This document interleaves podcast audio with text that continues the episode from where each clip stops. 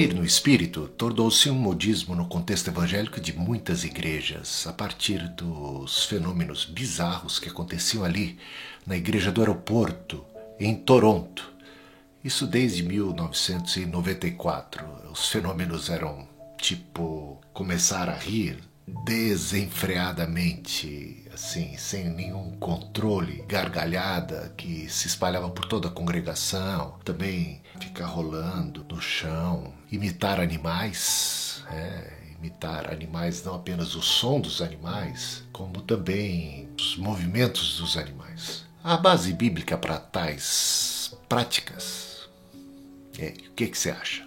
Para esses primeiros fenômenos, como rir sem parar, sair rolando aí pelo chão e imitar animais, isso aí a gente não encontra nenhuma base bíblica. Agora, a respeito de cair pelo poder do Espírito Santo, bom, aí a gente pode encontrar alguns textos isolados nas Escrituras Sagradas de indivíduos que, em determinadas ocasiões, diante de uma revelação de Deus, de uma visão do Senhor, vieram a prostrar-se, a cair, a até mesmo desfalecer.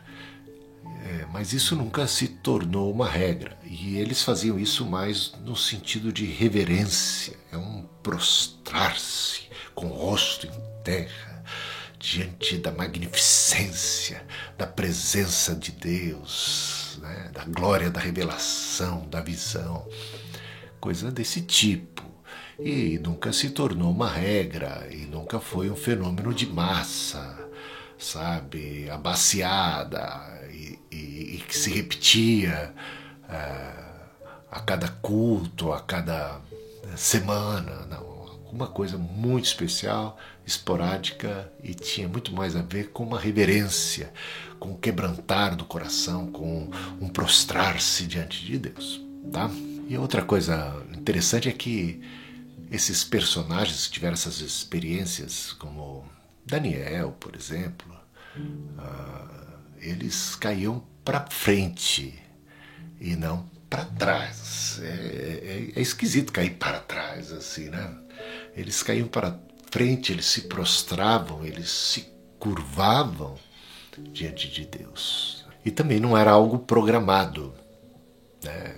E nem induzido por qualquer intervenção humana, qualquer sugestão, qualquer manipulação, o artifício de criar um clima, uma atmosfera de expectativa, com uma palavra de ordem, ou um gesto, ou também um toque, ou até um empurrão, ou jogar do paletó alguma coisa dessa natureza que se costuma ver no contexto evangélico atual. Outra coisa que a gente nota é que muitos outros personagens bíblicos, a maioria deles teve encontros poderosíssimos com Deus, manifestação do Espírito Santo, visões tremendas. E eles simplesmente não caíram.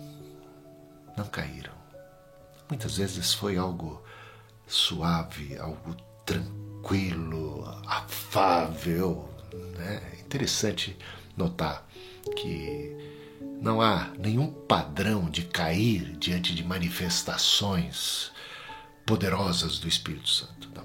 Isso aí é aconteceu esporadicamente e sempre foi pessoas caindo para frente e não para trás e nunca por indução, intervenção qualquer manipulação humana, ou criando um ambiente, ou dando palavras de ordem, gesto, toque, empurrão, jogando paletó, isso aí, infelizmente, meus irmãos, é, é indução pura.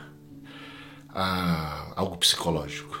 A hipnose acontece pelos mesmos mecanismos, a gente sabe muito bem disso. É interessante notar que os ímpios na Bíblia também tiveram ah, encontros com Deus, com Cristo, com. Né, lembra quando Jesus vai ser preso? E aquelas pessoas ímpias que estavam ali para prender a Jesus perguntam por ele, e ele diz: Eu sou, e eles caem para trás, eles caem diante de Jesus os ímpios caem por causa dos seus pecados, das suas iniquidades. Ananias e Safira também caíram diante de Pedro por causa do seu pecado, da sua iniquidade. É muito interessante observar isso. Então, cair não é sinal de espiritualidade necessariamente. As pessoas podem cair por diversos motivos. Os endemoniados caíam também aos pés de Jesus, aos pés dos, dos apóstolos. Então a gente precisa atentar para essa questão. E é lamentável ver pastores e líderes cristãos se valendo desta prática para exaltação pessoal, para encher sua bola como os tais, os bambambãs do Espírito Santo, da unção, da graça, sabe? Olha o poder que eles têm, essa coisa toda. E até mesmo aqueles que caem, é impressionante como muitos deles acabam se sentindo superiores aos que não caíram, aos que não tiveram ainda esta experiência. Então o negócio fica meio nebuloso nessa área também, tá? A gente também precisa se perguntar qual é o propósito disso. Isso está trazendo glória para Deus ou para os homens? Isso está ocupando, está passando a ocupar o centro do culto em termos das expectativas. Então a palavra de Deus fica de lado, a oração fica de lado e ter essas experiências passa a ser o foco central. Complicado isso, né? Não seriam tais moveres de Deus, entre aspas, manipulações humanas para distrair o povo quando está faltando mesmo é a, a unção verdadeira do Espírito Santo, da palavra de Deus, o ensino bíblico. Em Romanos capítulo 12, o apóstolo Paulo diz que nós devemos apresentar a Deus um culto racional, lúcido, adorar a Deus com todo o nosso entendimento, com todo o nosso ser, compreensão. Muito importante a gente não fugir da lucidez. Onde está o Espírito do Senhor, aí há ordem e decência. E a gente tem que se perguntar se não há alguma coisa bagunçada, que tumultua o ambiente, estranha. E há sempre o perigo de colocar as experiências pessoais acima da palavra de Deus, ou seja, não permitir que a palavra de Deus julgue as nossas experiências, não fazer nossas experiências passarem pelo crivo das escrituras sagradas e, pelo contrário, a partir da nossa experiência, supervalorizá-la e, e ler a Bíblia a partir da nossa experiência, fazer com que a Bíblia, as escrituras sagradas venham a se adequar àquilo que nós experimentamos. Isso é alguma coisa muito perigosa. Estamos em terreno escorregadio quando colocamos a nossa experiência acima das escrituras sagradas. Que uma pessoa possa cair ou desfalecer diante de uma visão não é algo que nós negamos de, de maneira alguma. Mas quando há manipulação por trás, quando há o dedo do homem, a indução, quando se cria um ambiente propício, toda uma atmosfera de expectativa em torno de experiências e se busca experiência, se valoriza tal experiência, se quer essa experiência e se coloca é, em determinadas pessoas, pastores, líderes, a, a graça, digamos, de emanar manifestações do Espírito, tais como estas aí. Então a gente percebe que estamos lidando com indução e não com Deus. Quando as coisas são de Deus, elas acontecem sem essa manipulação, essa indução. Deus pode todas as coisas. Nós podemos ter experiências tremendas com Deus, sem sombra de dúvidas, mas isto não é e nem deve ser algo que demande uma ação, uma voz de comando. Um... As coisas de Deus não são desse jeito.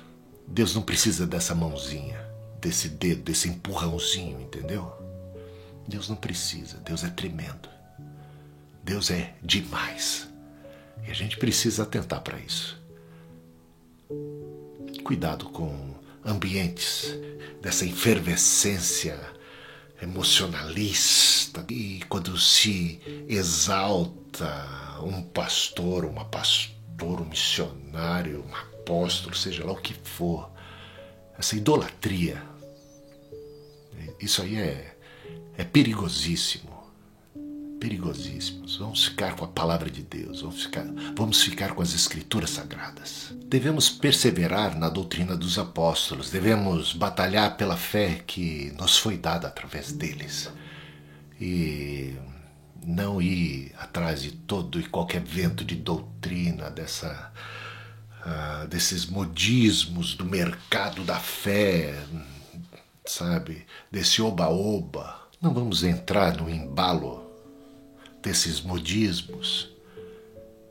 As pessoas estão muitas vezes curiosas, desejosas de experiências diferentes, novas e acabam entrando e caindo em muitas ciladas.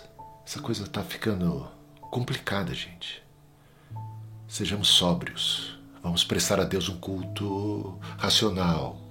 Vamos colocar as escrituras sagradas como nosso padrão de comportamento. Vamos provar os espíritos para saber se eles procedem de Deus. Cuidado com o entretenimento, cuidado com o fascínio por sinais, prodígios e maravilhas, porque o falso profeta, a besta apocalíptica, eles manifestam sinais também. E Jesus disse: pelos seus frutos os conhecereis.